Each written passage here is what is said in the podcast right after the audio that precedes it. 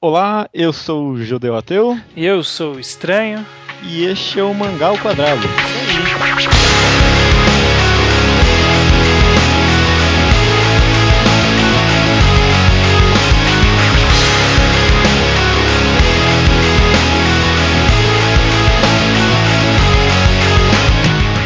E estamos aqui estranho mais um Mangá ao Quadrado. Este é o de número 35. Olha aí, hein? Não tão longe dos 50 já estamos, né? É. tá- se- sempre que vem um número redondo, a gente fala, nossa, tá indo rápido, né? É, é verdade, né? Mas tá indo mesmo, parece que. Parece que foi ontem, parece que foi ontem. No programa de hoje a gente vai ter uma daquelas discussões sobre um aspecto de enredo, coisas do tipo. A gente sempre tem um programinha assim. E essa semana a gente vai falar sobre pacing. Palavra em inglês que eu tentei achar algum significado, alguma tradução mais exata. Você achou alguma, algum- alguma tradução assim boa para pacing? Algo que me veio em mente assim sempre rápido é ritmo. É, eu, eu penso em ritmo também, mas eu não tenho certeza se ele denota tudo que o termo em inglês abrange, né? Pri- Principalmente nesse caráter de enredo, né? Pacing não é só não é só o ritmo em que você lê, né? É, é- é a estrutura de ritmo, né? Toma aí, talvez essa seja uma palavra boa, estrutura de ritmo. Não, porque não é uma palavra, né? Uma expressão É. boa para representar, desculpa. É.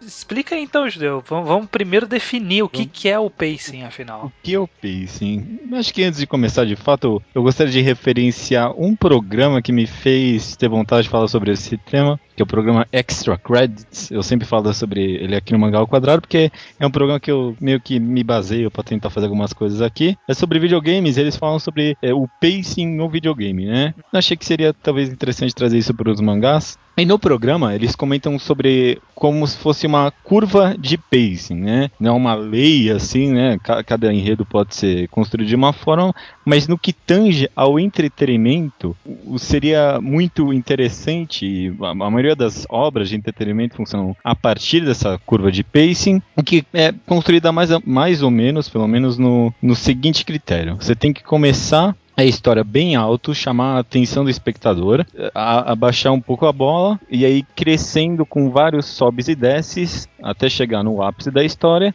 e aí descendo bem devagarzinho até o final. Então é um começo alto, baixar um pouco e subindo devagar com vários sobes e desces e terminar a história. É, é isso que eles chamam pelo menos de curva de pacing. Hum. Você concorda mais ou menos com esse, essa- vamos dizer assim, essa lei de pacing? Você acha que pacing pode tomar várias formas? É, co- como tudo, né, que diz respeito à arte, é difícil fazer uma regra, né? Tipo, Sim, é, sim. um- mas essa é uma forma é, constatadamente boa, mas que né, não é única. Não é a única, Ma- não é única. Mas o que, que é pacing, Judeu? O que, que é pacing? O que, que é pacing? Eu, pelo menos no caso do mangá, é, de uma forma bem abstrata, é o ritmo com o qual você lê a história.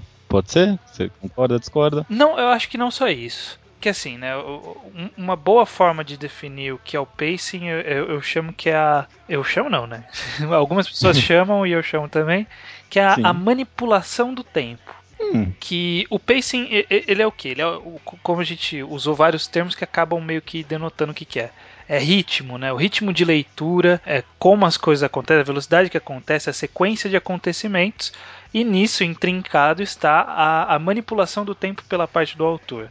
Mostrar no ritmo certo a sequência de acontecimentos que formam a história, dando ênfase em partes que são importantes, eh, dando menos ênfase em partes que são menos importantes, fazendo fazendo com que a história flua da forma mais interessante pro que tá tentando construir, né? Exatamente, que, que, que seja a melhor forma de se contar aquela história. É, Isso. E aí você falou isso de ritmo de leitura. Eu acho que, que aí cabem dois tipos de ritmo de leitura, né? O, o ritmo de leitura dentro da história, né? O, o ritmo dos acontecimentos, a passagem de tempo dentro da história, né? Uhum. Qu- Quanto entre um quadro e outro, quanto de, de tempo do mundo da história avançou. né? Esse é um tipo de ritmo que, que é abrangido pelo pacing. E o outro tipo que eu acho é o ritmo de leitura que você citou, né? O ritmo Sim. em que nós passamos pelo quadro. É interessante, eu não, eu não tinha pensado no, no pacing como pacing temporal da história. É, com certeza é. É que faz parte também, né? Na, na forma como uhum. ele manipula o, o é, a disposição dos, dos quadros de uma página, quantidade de texto que tem numa página, num quadro. E, e, tudo isso influencia no seu ritmo de leitura, né? Mas acho que o, o, o que acaba sendo. Bom, é, tudo bem que o tempo acaba. O tempo que passa na história influencia no tempo que você lê, né? Hum. Mas acho que o, o, tempo, o seu ritmo de leitura é o que mais, pelo menos, interessa pra gente, pelo menos pra discussão hum. desse. do caráter do pacing. Porque eu acho que quando as pessoas pensam, pensam em pacing, elas imaginam o pacing como um, um, caráter micro assim dos mangás. Por exemplo, quando eu falo em ritmo de leitura, muitas pessoas pensam da forma em que elas leem um capítulo. E, e é válido isso aí. Por exemplo, o, o, segundo mangá ao quadrado que a gente gravou tinha aquele capítulo de Toriko excelente que a gente falou, nossa, esse capítulo teve um pacing ótimo, né?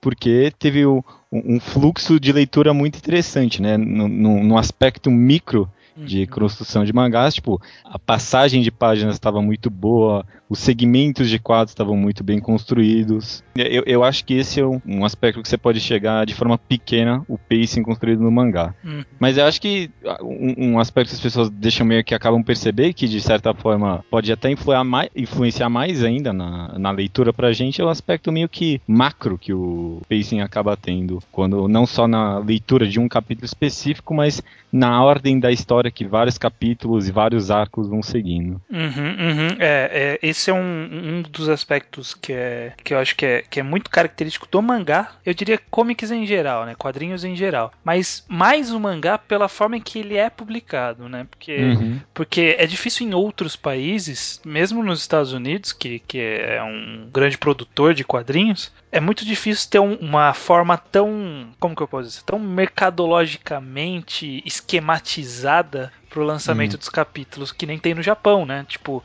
ó, você tem que lançar numa revista todo mês um capítulo daquele mangá. E esse capítulo, em três meses, dois, três meses, ele vai virar um volume. E, uhum. e você tem tempo indefinido para fazer sua história, na maioria dos casos. Isso faz o que o autor ele tem que pensar praticamente em três tipos de pacing diferente para a mesma história, né? Três camadas, né? Três camadas, né? Pensar no, no, no, nível de capítulo, no nível de volume e no nível da série como um todo, né? Sim, com certeza, com certeza. Por exemplo, não sei, tô tentando pensar em algum exemplo aqui. Você tem algum exemplo de um mangá com ótimo pacing bem macro, assim? É... Um aspecto geralzão assim do mangá? para mim o melhor exemplo Vou lançar aqui. O melhor exemplo de pacing que eu consigo pensar é Slam Dunk, por exemplo. Uhum. Tanto, tanto no nível, tipo, de cada capítulo é, é, totalmente fluido, tanto em, no aspecto geral. Porque se você pegar aqueles seis, cinco, seis, sete últimos volumes de Slam Dunk, né? Uhum. A sequência de volumes é extremamente esquematizado. Por exemplo, num volume o time tá ganhando, no outro volume ele tá perdendo, no outro ele tá ganhando, no outro tá perdendo, e chega no final até o clímax, né? Uhum. o Slam Dunk é um mangá extremamente. um, um pacing muito bom para mim. Uhum. Eu, eu, concordo, eu concordo. É, é que assim, a gente dificilmente a gente tem a experiência de leitura uhum. do, do, da forma de capítulos, né? No caso de Slam Dunk, que é uma obra mais antiga. A gente acaba Sim. tendo essa experiência mais hoje em dia, né? Que é o que a gente faz toda semana com Naruto, com One Piece. Uhum. E eu lembro que teve um, um, um mangá ao quadrado lá para trás que alguém falou e a gente trouxe pro programa dessa coisa, por exemplo, de One Piece ele ter um, um ritmo, às vezes, voltado mais pro. A gente, né, pensa que o Oda deve, deve imaginar num pacing, num volume, calculado por um volume, e às vezes para um capítulo não fica tão bom, né? Tipo, aquele capítulo não teve um ritmo tanto legal, mas quando você pega para ler a sequência do, de 10 capítulos que tem no volume, é um ritmo muito bom. É um, tem uma ordem de acontecimentos muito bem estruturada. Hum, é o que muita gente fala de Bleach, por exemplo, também, né? Hum, é, também citam de Bleach. E, e, assim, pode ser que seja verdade, né? É, é, porque Bleach eu parei de ler volumes, né? Quando eu lia, é, era rápido para ler. É, é difícil dizer se o rápido é uma coisa boa ou ruim. Mas, ó, também, já que você tocou no assunto, eu vou trazer algo que você deu spoiler para mim que queria comentar, que acho que tem a ver, que é o caso recente, por exemplo, de One Punch Man, né? Uhum. Porque eu tenho visto muita gente hoje em dia reclamando que leem um capítulo inteiro de One Punch Man em meio segundo, caso, literalmente, né? Daria pra ver. Você, dependendo da forma que você for ver, realmente dá pra ler um capítulo de One Punch Man em meio segundo, né? Uhum, uhum. Hoje em dia eu vejo One Punch Man um mangá que é, o pacing dele só funciona lido de uma vez só, principalmente esses, essas partes. Eu, eu, eu, eu percebo muita gente realmente falando que quando leu tudo sequencialmente, tudo tinha saído, sei lá, 10 capítulos, quando o pessoal, a maioria, né, começou a ir atrás. Aí, tipo, tudo, nossa, esses 10 capítulos são ótimos. E aí, tipo, foi saindo capítulo picadinho, né? É, e, e, as pessoas vão desanimando com o capítulo picadinho. E, e, um, e, um, esquema de, de páginas que já tinha acontecido num capítulo que todo mundo adorou, que foi, por exemplo, na luta lá contra aquela ninja, aquele ninja lá, que teve esse, esse esquema de quadros páginas duplas, né, que são sequenciais, como se fossem frames de um, de um uhum. filme. É. Contra, a luta contra o Cyborg também teve isso, é, na época, é. que foi um dos capítulos que foi lançado juntos. É, o do Cyborg foi um pouco mais pra frente. Mas, mas tipo, quando saiu esse do Ninja, uhum. a maioria das pessoas né, tava lendo sequencialmente e passou por esse capítulo do Ninja. No todo, o pessoal gostou desse, desse capítulo. Aí, agora, é. aí veio em seguida um capítulo que era mais ou menos assim também, e as pessoas não gostaram tanto, porque leram ele na semana inteira, sabe? Só tinha ele na semana. Não, não fazia parte de uma sequência. É, mas mesmo assim eu lembro que o pessoal gostou bastante, porque pelo menos era a primeira vez que eles estavam experimentando. Passando, é, experimentando, passando pela experiência de ter só um capítulo assim durante a semana, né? Hum. Mas agora a gente teve umas duas ou três semanas seguidas só com esse tipo de capítulo, né? De só página dupla sem texto, uhum. ou quase sem texto, né? E o pessoal está começando a ficar meio. E aí, vai é. ficar nessa? Existe um termo na, no que diz respeito a quadrinhos que, hum. que eles chamam de descompressão. Que o que acontece, né? No, nos quadrinhos mais antigos, né? Primeiro, a primeira forma como que surgiu é, histórias em quadrinhos no, no, mundo, né? Foi em forma de charge, que era um quadro só que tinha que mostrar tudo. E aí depois virou uma tirinha, aquelas tirinhas de jornais, que aí são três quadros, então já tinha uma sequência, então dava para dividir um, um acontecimento em três quadrinhos. E uhum. aí foi aumentando com o tempo, né? E virou uma página e virou várias páginas, virou capítulos, virou livros, virou volumes. Ok. O que antigamente, em alguns locais, como por exemplo em comics americana, é, ainda é feito, que é contar um, um, determinado acontecimento no menor número de quadros possível, né? Você vê que no, no mangá ele tem um pouco de ele é um pouco diferente nisso. Ele no que dava para ele contar em um quadrinho, ele conta em três, quatro, cinco quadrinhos, uma página, sabe? Como por exemplo, sei lá, alguém olhando para uma pessoa, aí passa uma página inteira da pessoa olhando para a pessoa, quando podia ser só um quadro da pessoa olhando para outra pessoa. Ah, entendi, entendi. Principalmente por esse aspecto mais, vamos dizer, cinematográfico dos mangás, né? De é como se você estivesse explicitando a cena ali, né? É, é, é então. É, aí o que acontece? Eu, eu vi já muitas críticas por esse tipo de abordagem em mangás, de, de fazer comics para fazer mangá, porque falar, olha aqui, essa página inteira só pro cara olhando pro horizonte, dava, dava para ele fazer diferente. E aí o One Punch Man, ele é tipo o supra-sumo da descompressão, é. né? Pegou uhum. um que dava para fazer em uma página e virou um capítulo inteiro. E, mas aí vai, vai, de muito da intenção do autor, né? Às vezes eles pensam que é. Muita gente eu vejo criticando que é como se fosse uma, é, uma preguiça, né? Tipo, ah, vou colar aqui a pessoa cinco vezes na mesma página. Não vou ter que desenhar tanto. Pra não ter que desenhar tanto, né? Ou tipo, ah, eu uhum. vou. Eu tenho que fazer 15 páginas, 20 é, páginas no mês. Então eu faço uma página enrolando aqui e, e aí eu, eu tenho que trabalhar numa página a menos. Talvez tenha até isso, né? A gente não tem como saber que os autores pensam penso, ah, eu vou fazer uma página aqui de qualquer jeito para dar o número correto. Mas isso é um aspecto essencial do pacing, né? Essa descompressão, no caso, que é você transformar o que dá para fazer em um quadro, fazer em vários quadros. Que isso tem, tem várias implicações quando alguém está lendo, né? Porque hoje em dia a gente percebe que quando existem vários quadros iguais ou vários quadros para uma mesma ação, a gente instintivamente pensa que aqueles quadros estão acontecendo depende de como é mostrado, né? Mas ou estão acontecendo, ou, ou aqu aquela ação ela está sendo explicada muito minuciosamente, né? Como uhum. é o caso de One Punch Man, né? Ela pode denotar isso ou pode denotar tipo uma demora na passagem de tempo, sabe? Ah, eu vou, eu quero mostrar que o personagem ficou parado por uma hora olhando para para parede sem fazer nada. Eu acho que tem alguns casos, por exemplo, do Pum Pum que ele fica sentado e aí tipo passa. Nossa vai acontecendo as coisas em volta e ele continua parado, sabe? Uhum. Acho que é um mangá que tem um pouco disso, só que talvez de uma forma mais interessante é Yokohama, uhum. que várias cenas é páginas e páginas inteiras dela servindo o café, né? Tipo, pra que tudo isso? Pra, tipo, mostrar, de detalhar a cena, né? Acho que no caso seria para detalhar a cena, mas também talvez para dar importância, né? Para dar importância e para passar sentimento acima de tudo, né? Uhum, é, é, eu acho que eu queria dar sentido, mas tava meio, meio com medo de usar essa palavra, mas acho que é, é não, exatamente isso, né? Para passar sentimento. Por, vou, vou, dar um exemplo de comics. Você já leu Watchmen, eu imagino? Já, claramente. Tem, tem aquela, aquela passagem que o Rorschach ele tava investigando no passado, né? Tava investigando o sumiço daquela menininha, uhum. que é onde começou, onde ele começou a ficar maluco. A sequência de páginas que ele tá buscando a menininha, né, de quadros e páginas que ele tá buscando a menininha na casa do bandido, tipo, são várias páginas, sabe? Dele, é bastante. Dele, dele vasculhando. E aí você, através de, dessa repetição de, de, tipo, precisa mostrar ele abrindo o armário, ele indo no quarto, ele indo no banheiro, ele indo não sei aonde, precisa mostrar tudo isso, não pode falar que ele foi direto lá e achou, mas e o sentimento, né? Você não ia se sentir buscando aquela menina junto com ele se ele não tivesse feito dessa forma, né? Hum. Sabe? E de uma, de uma certa forma, talvez até quase metalinguística, né? Tipo, meio que representa tipo, a paranoia do personagem ali, né? Hum. Você acompanhando junto com ele cada detalhe, cada coisa ali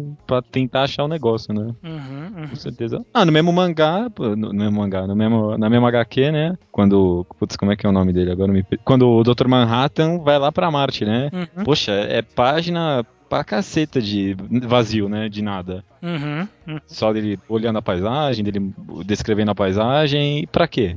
Podia fazer isso bem mais rápido, né? É. Porque de de demonstra exatamente o sentimento. Qualquer ideia que ele tá tentando passar ali, né? Então nós, nós através do pacing, nós somos, somos manipulados pelos autores, né? Então você ter uma, essa visão de como funciona mais ou menos o pacing, né? É, é essencial para você conseguir extrair mais, né, da, da obra, né? Que a gente sempre tenta aqui falar de dar aquele passo além, né? De você apreciar melhor a obra. E uma forma de fazer isso é você entendendo o que, que o autor está fazendo com você, né? Ah, com certeza. Quando você percebe o, trabalho por, por trás do cara te fazer ler de tal forma, né? Uhum. Com certeza a obra ganha um valor mais, né? Engraçado. Esse, capi esse episódio acho que meio que é um contra-argumento do primeiro mangá quadrado, né? Que a gente falava de. A gente não falava exatamente disso, mas a gente comparava mangás e animes, a gente falava que mangás você lê no seu ritmo diferente do anime, né? Uhum. No caso aqui a gente tá mostrando que, tipo, não é totalmente no seu ritmo, é, né? É, faz parte. Você tem ainda parte... seu ritmo, mas você ainda é bastante.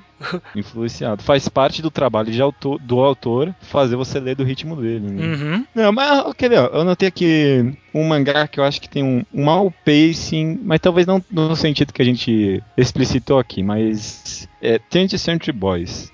Está de sacanagem comigo. Não, mas pensa... Você tá de sacanagem comigo. O cara, ele tem um, um, um, um, ritmo de leitura interessante, mas como o pacing do suspense que ele cria é, é tão tenso o tempo todo, é um suspense tão grande que praticamente em momento nenhum do mangá a gente tem alívio, chega no momento que toda a expectativa que você construiu para aquilo não tem recompensa. Por isso que todo mundo fala meio mal do final de Thunder Century Boy. Eu não vou concordar com isso. Porque se fala disso de não ter alívio, né? Eu, eu imagino que você está citando, pensando lá no, no extra credits, né? Naquela curva de pacing. É, por exemplo. Você vai. Você tem que dar o alívio entre os picos de acontecimento, você tem que dar o alívio pra pessoa, né? Pra. Ah, não, não é uma lei, mas eu só, só tô pensando aqui numa. Não, na, na melhor forma, né? Na melhor... É, faz parte do pacing, você uhum. saber manejar alívio e, e tensão, né? Sim, eu concordo, mas você está esquecendo que ele dá muitas cenas de alívio. Nos primeiros volumes, todos, né? Entre os acontecimentos há muita passagem de tempo. Kenji vai sempre volta a trabalhar na, na, no mercadinho, sabe? Tipo, ele descobre que o amigo morreu, aí vai trabalhar no mercadinho. Aí, é, aí ele vai no funeral, e aí volta pro mercadinho, sabe? Tipo, a gente sempre é lembrado de que a vida continua morosa. Tem um mistério rolando, mas a vida continua na mesma. É, eu não sei se eu concordo ainda. Porque tudo bem, eu ainda eu, entendo que é, nesse ritmo temporal e talvez até de certa forma cotidiano, a história tenha um bom pace. Mas no que diz, ainda no que diz respeito ao, ao suspense que ele segura, o pace voltado ao suspense é, é, é uma tensão tão forte o tempo todo e praticamente não, na minha visão do mangá, pelo eu, menos. Eu acho que ele tem, que ele tem partes que ele é, que ele é um, uma tensão contínua e, e, longa, por assim dizer. Então eu consigo concordar que ele poderia diminuir né, o tempo de tensão, como por exemplo, desde a parte. Não, não vou citar o exemplo que vai dar spoiler. Mas desde o da, do primeiro time skip, né, até a gente ver o destino dos personagens, ele é um grande momento de tensão, né? É, e tensão e de meio que mau manejamento de fillers, né? Cê, cê Nossa, tá, que gratuito tá isso, né? né? Você tá me provocando gratuitamente. Que é aquela merda de Dororedoro? Mas é um, um, um, vou jogar aqui um outro aspecto que eu pensei aqui, hum. que eu acho que representa bem esse negócio de pacing num aspecto mais de páginas, por exemplo. Sabe aquelas páginas duplas que tem uma barrinha de quadros pequenos do lado e depois a página inteira é uma página dupla? Hum. One Piece faz bastante isso. Então, One Piece faz bastante isso. Naruto faz um pouco disso, mas eu não sei se já parou para reparar, mas em Naruto isso sempre parece meio errado, meio travado, não é? não é, não é, não é, não é, não é verdade? pensando em nenhum aqui exemplo agora, mas vai falando aí. Eu tentei ah, partir para analisar isso, uma coisa que eu reparei é que a, barrinha de Naruto é sempre colocada.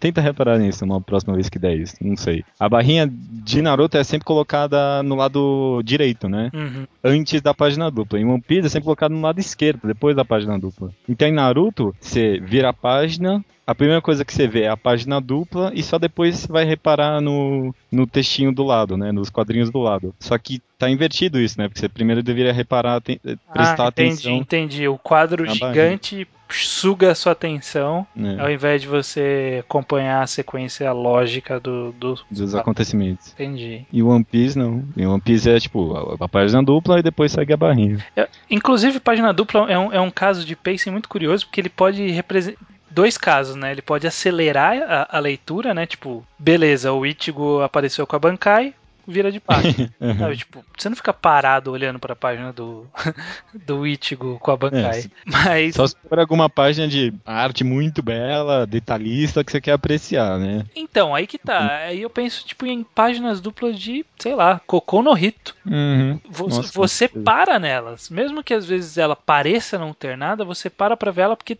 um que ela pode ter algo e você vai querer procurar, uhum. e outra que você acaba sendo imerso naquele pela quantidade de informação que tem ali, né? Porque ele é bastante detalhista. É, você uhum. acaba se entrando naquele, naquela página dupla, né? Uhum. E às vezes eu acho que nem a tipo, quantidade de informação, é pela impacto que a página tem mesmo. Uhum. Sei lá, que nem. A, às vezes tinha página que era umas estrelas no fundo e só mostrava a sombra da montanha. Mas mesmo nessas páginas você dava uma, uma parada para entender o que estava acontecendo ali direito, exatamente todos os mínimos detalhes. Talvez exatamente por, pelo pacing anterior que estava tendo, né? Uhum, uhum, uhum. Hito constrói isso muito bem, com certeza. No Hito é, é uma coisa que eu pretendo reler com muito mais calma uhum, para uhum. absorver melhor os capítulos e ver como que o autor planejou planejou direito aquilo, porque eu acho que o cara mandou bem ali, principalmente uhum. da segunda metade para frente. É, sim. Qual que é a conclusão desse episódio, Judeu? É, é agora, agora sim, todo, todo final de episódio a gente pergunta se tem uma conclusão. Não sei, né? É, tô brincando. Não sei, é, é, a, a conclusão, talvez, a moral que esteja querendo passar aqui é para as pessoas tomarem esse passa além em tentar entender como é que elas estão sendo controladas e apreciar esse controle, né? Uhum, uhum. A apreciar a dedicação do autor em te controlar. Olha só. Que, até poético isso, gostei, gostei. Bastante. Não, não vou pedir pra tocar nenhuma música no fundo. Não,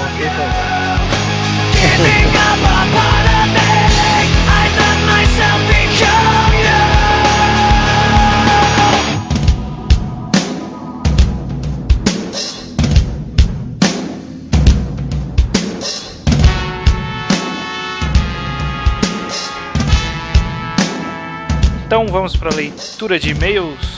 Vamos lá, vamos lá. Trigésima quarta leitura de e-mails, né? 34 leitura de e-mails. Exatamente, o episódio 34, Mangás Tristes. Maravilha, mangás tristes. Tivemos muitos e-mails, muitos comentários, então antes mesmo da gente passar os recadinhos, mal aí se Não você não foi comentado.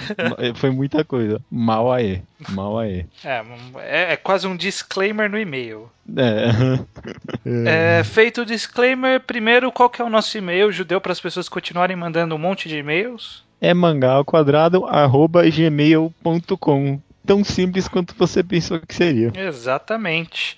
E por esse e-mail ele pode mandar comentários dos episódios e a recomendação da semana que nós tanto gostamos. Uhum, e, uhum, uhum. e, que inclusive está presente neste episódio. É, neste episódio. Daqui a pouco vocês vão escutar ela. Qual será o mistério? Você tô... já leu no post, mas, né? Ah, é verdade, né? A gente sempre tenta fazer mistério, mas não adianta, não adianta. Não adianta. Acho que tem, não, eu acho que tem gente que só clica em download e não lê nada.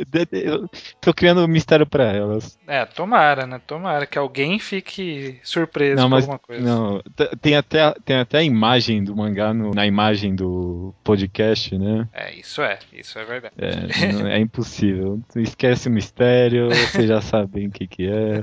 Vamos, vamos logo pro Slowpoke Report, que é a nossa sessãozinha já tradicional. Três episódios é tradicional, né? É, agora já, já é, faz parte da grade de comentários de e-mail. Então, primeiro quem o primeiro Slowpoke Report foi por e-mail do Caio Donini, que nos notificou que leu Nijigahara Holograph. E o comentário pra, dele sobre a obra foi: Não sei se acho genial ou doentia. Acho os dois. É, eu acho que dá para considerar os dois tranquilamente, sem, sem culpa. Sem culpa nenhuma. Né? O Thiago também. Tem muita gente lendo Iniazana, né? O Thiago leu Solanin e o Glauco também, que não é do Iniazana, mas tudo bem. E ele diz que, por motivo de autopreservação, não irá tirar mais a carteira de motoqueiro dele. É, né? Acho justo, acho justo. Justo, justo. Depois de ler esse mangá, né? É, pois é, pois é. A Ana Moura maratonou o Iniazano e entrou em estado de depressão.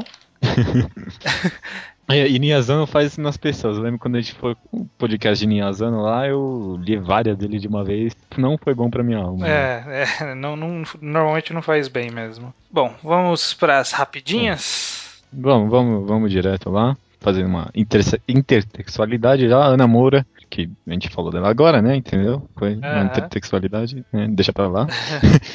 Comenta sobre a pontualidade da tristeza em Slam Dunk, né? Ela fala que sempre achava que os personagens num, nunca vi, não existiam fora da, da quadra lá de basquete, né? Ela sempre achou isso meio esquisito, mas quando teve essa cena muito pontual, ela percebeu a importância disso. Obrigado pelo comentário, me fez valorizar ainda mais essa cena aí do gênio do Takehiko Inoue. Sim, com certeza. Essa cena é o que a gente mesmo comentou, né? Ela acaba destoando do resto do clima da obra justamente porque pega a gente totalmente de surpresa, né? Isso, Uhum, isso é totalmente positivo. Concordo, concordo. O Mango, que eu não tenho certeza se é quem eu penso que é, então vou só falar o nome que ele comentou, Mango.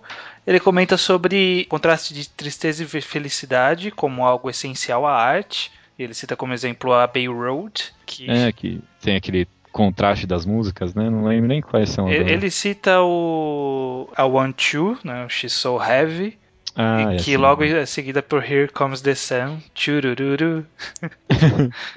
Assim, eu, eu nunca. Eu, eu não tenho o costume de ver, ouvir discos sequencialmente. Normalmente eu ponho no random. Ah, Porque eu tá. gosto de surpreender-me. Eu falo, falo pro computador, me surpreenda. E aí ele toca o que tiver. Mas eu, não duvido que os Beatles tiveram essa preocupação em fazer esse tipo de contraste, porque os caras se dedicavam Ah, de verdade nisso. Não, tem muitos álbuns, principalmente mais conceituais, assim, que são feitos para serem escutados de uma vez só e que essa em álbuns acontece bastante isso, dessa, desse contraste de tristeza e felicidade, Uhum. bem comentado, Mango. É, o Riordan diz que é, esse lance de arte propor vários sentimentos. É por isso que histórias de terror fazem sucesso.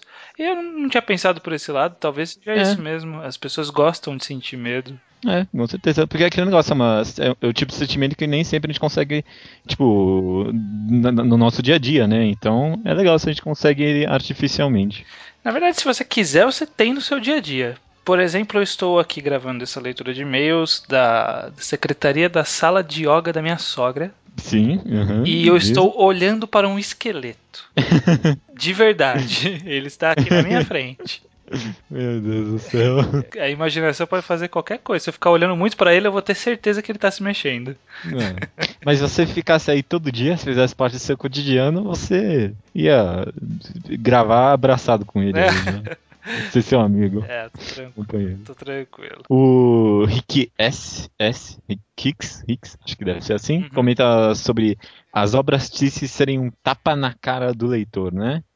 Eu, tipo, eu, eu meio que concordo com isso, né? Talvez não no sentido de deixar você feliz, mas deixar você, tipo, bravo com a sua própria tristeza, de alguma forma. Tá entendendo o que eu quero? É, é, um, é uma miríade de sentimento. É uma miríade de sentimentos, com certeza. Uh, Taka cita que talvez, né, o porquê nós vamos falar disso, de simplesmente gostamos pelo fato de poder ter uma experiência triste sem necessariamente ter de vivê-la. Caramba, eu, eu gostei muito dessa frase dele porque eu acho que resume bem o que eu queria mais ou menos comentar, mas não consegui. Tipo, se esse negócio de tristeza ser um- uma forma de escapismo também, né? Uhum. É tipo aquele negócio, você querer experimentar a tristeza sem necessariamente ter que conviver com ela, né? Uhum, uhum. Com- absorver a tristeza alheia e depois seguir com a vida. É, com certeza. Interessante, interessante.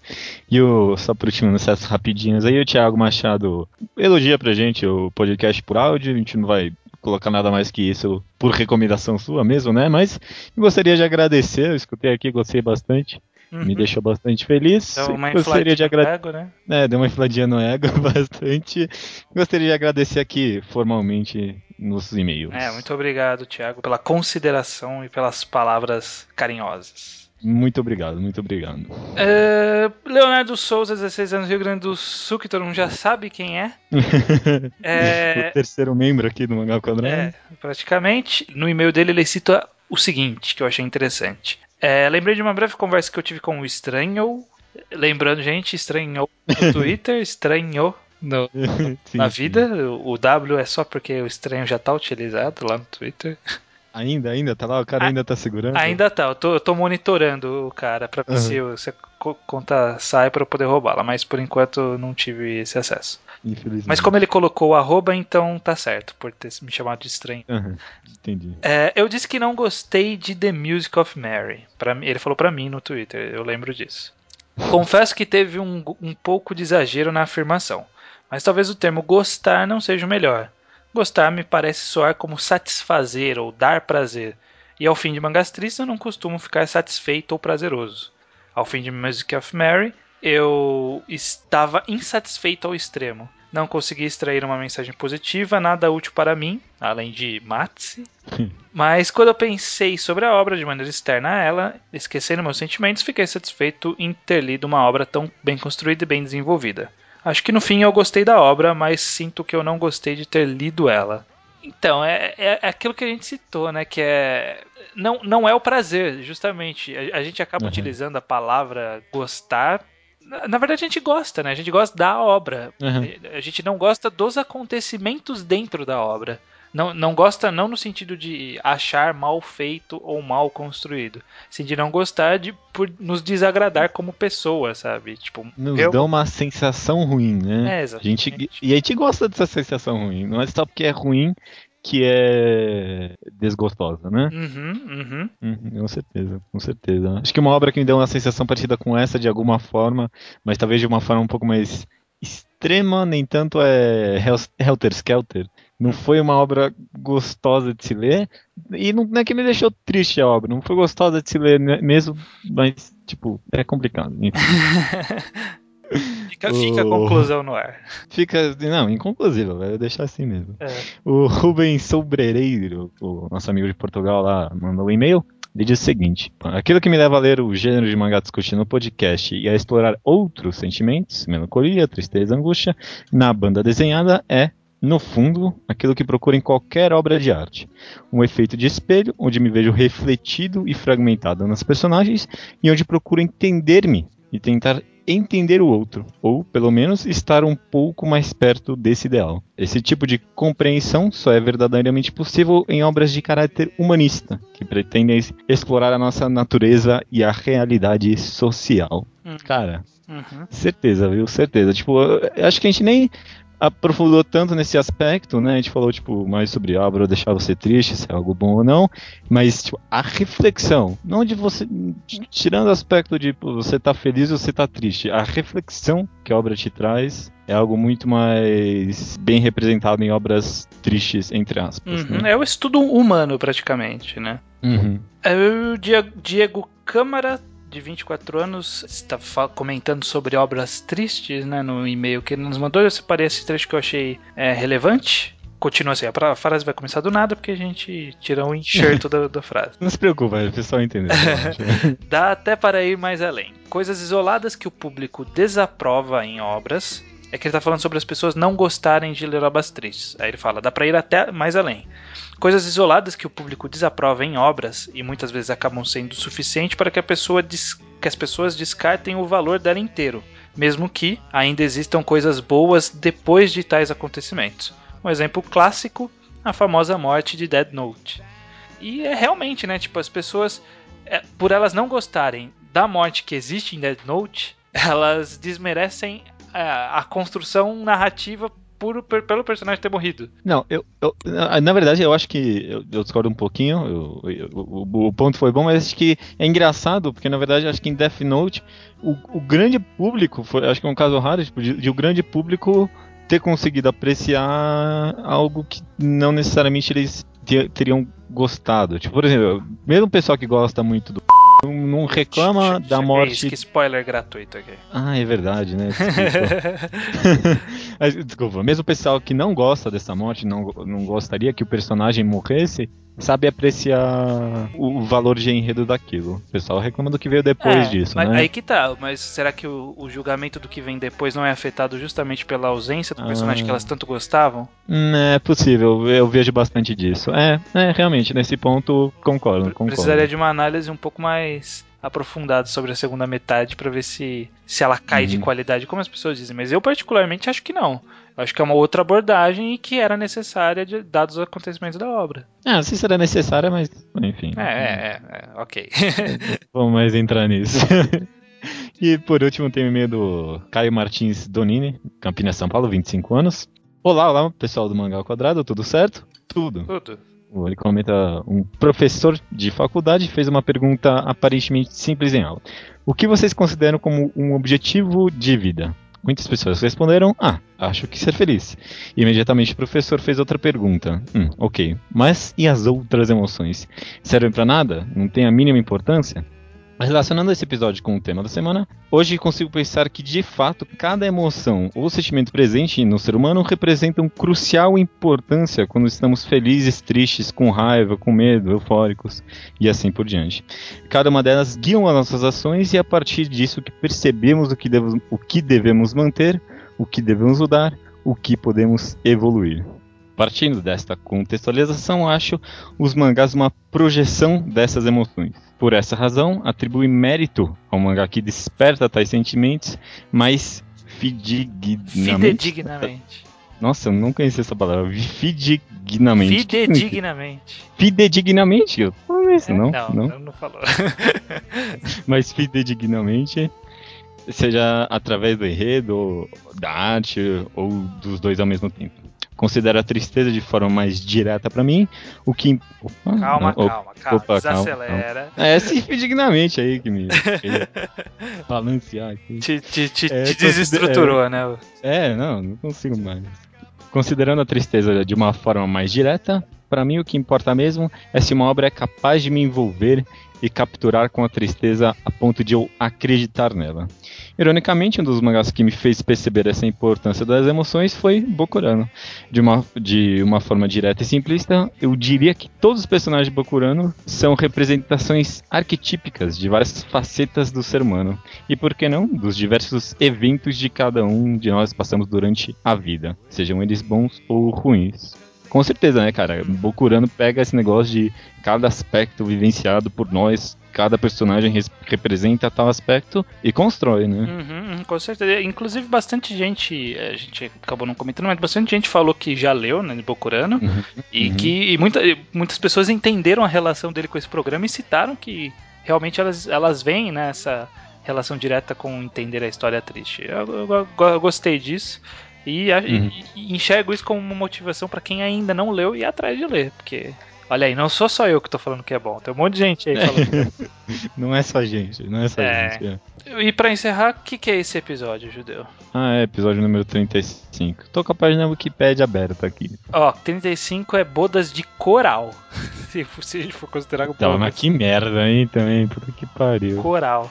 Você não lembra do. Tinha um episódio do, do Johnny Bravo ah. que ele lutava karatê. Sim. E ele tinha as faixas, né? Que, e ele já era faixa preta, e a faixa seguinte à faixa preta era a faixa dragão coral, alguma coisa assim, sabe?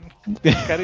é, é, essa é a relação, então. Esse vai ser o episódio Johnny Bravo, porque coral é 35, bodas de ouro, e você viu um episódio de Johnny Bravo, é isso? É, isso, é mais ou menos isso. Eu não lembro se era dragão coral, mas era alguma coisa coral. era alguma coisa coral, então vai ser o episódio de Johnny Bravo, pode ser? Pode ser, beleza, cara. Episódio de Johnny Bravo. Não dá pra escapar.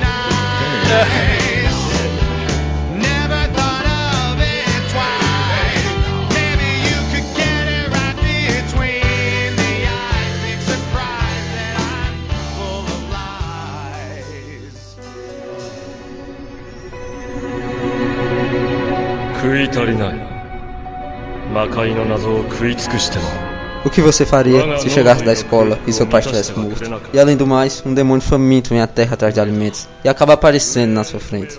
Mas esse demônio não está faminto por carne humana ou comida qualquer, e sim por quebra-cabeças. Meu nome é Felipe de Vamaral e minha recomendação é Majin Tantei no Gamineiro, ou o Detetive Demônio no Gamineiro.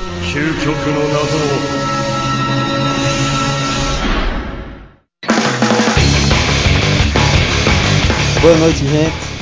É, meu nome é Felipe, eu quero recomendar essa obra fantástica, que é Neuro, que é um mangá que passa a maior parte do tempo explorando casos isolados, onde os personagens Neuro e Alco tentam resolver crimes complexos que a polícia não consegue. E com isso conseguir alimento, que é os puzzles, que é o que o Neuro come. O mangá consegue reunir ação, drama, comédia e até poderes fantasiosos.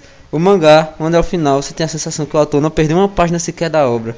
Todos os acontecimentos fazem sentido. Tudo, uma hora se não faz sentido agora, daqui a 30 capítulos vai fazer. Os personagens têm um, um desenvolvimento muito bom, tirando um, que eu não vou falar agora, vamos deixar isso para uma, uma discussão futura. Mas Nogami Neuro é fantástico, é a obra da vida de Yusei Matsui e eu acho que Assassination Classroom vai ter que batalhar muito se quiser um dia ser o que Neuro foi. Os seus 202 capítulos são fantásticos e você fica com aquele gostinho de quero mais no final, mas é um final que lhe agrada e vai deixar muita coisa para você. Você vai rir muito, você vai se emocionar muito com os personagens, vai sentir a evolução deles. E é isso aí, gente. Boa noite e até a próxima.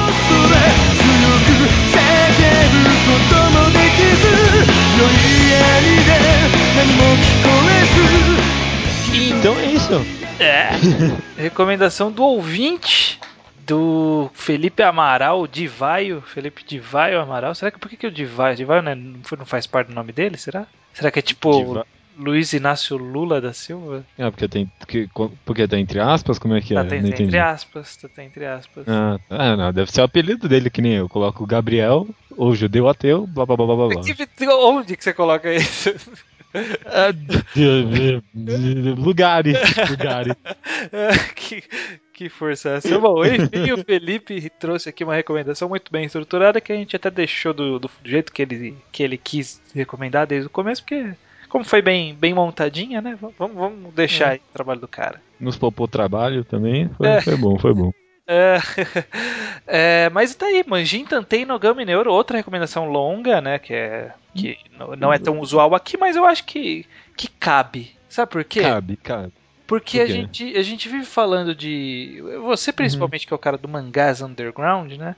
Muita gente esquece é. que. Esquece ou não sabe que dentro da Shonen Jump mesmo, uma revista altamente mainstream, tem sucessos undergrounds, né? É, tamo aí. Nero é um exemplíssimo disso aí, né, cara? Com certeza. Gigante. E ótimo, né? Além de tudo. Óbvio. Nossa, acho que de todos os mangás que eu, eu já falei isso uma vez, acho que todos os mangás que eu já li na Jump, Neuro é o mais maduro, ou se não maduro, pelo menos que explora a psyche humana da forma mais interessante possível. Uhum, uhum, é, Tem uma exploração de psicológico assim muito boa.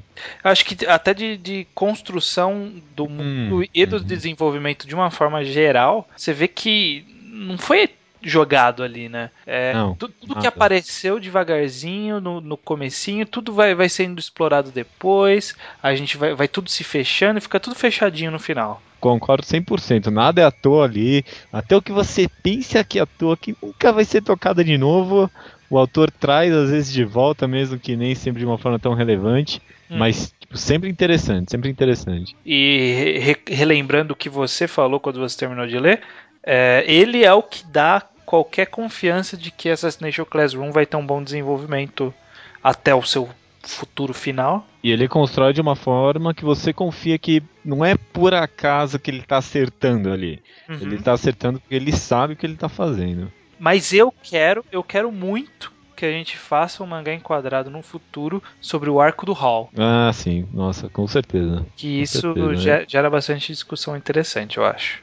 Eu con- não, co- concordo, concordo. Tem muita, eu tenho muita coisa pra falar desde que eu li também. É só uma dúvida que ficou, né? Porque o Felipe fala na recomendação dele que tem um personagem que ele não explora bem. Quem será que ele tá falando? Será que é da Akane? C- quem era O Kanye? Eu não lembro. O cabelo. O cabelo? Não, até o cabelo é bem explorado. Ah, mas é porque fica, fica perdido, né? Um... É, não sabe até hoje muito bem o que é aquilo, né? É, é. Bom, vamos, vamos- responda pra gente, Felipe, pra gente saber do que, que você falou. É, eu quero saber também agora. Só de. Fiquei bravo. Não, né? Vai, vai que tá justificado. Ah, não, brincando. Mas então semana, até semana que vem, né, Judeu? Não, Sem até semana que vem. Sem enrolação. Não entendi. Até semana que vem.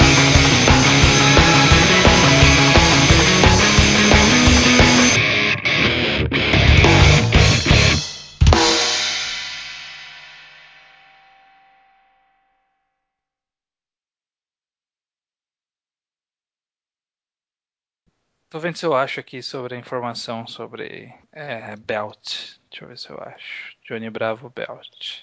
Só pra confirmar, né? Pra não. Não, não, não tem coral. É triplo dragão. É, tipo Dragon Belt. Mas isso aí é no inglês, né? E no português, às vezes, ficou, era Dragão Coral mesmo. É, é triplo dragão, não tem nada de coral. Não, foda-se. Ah, tudo bem, vai ficar de. Por que, que eu pensei coral? Não. Fazia tanto Mas é um sentido, po- coral. Não, Dragão Coral é um nome bem melhor do que faixa Dragão Tripla. É, é. Eu não Dragão. tenho a mínima ideia de onde tirou isso. É, mas tudo Tudo bem. bem, tudo bem.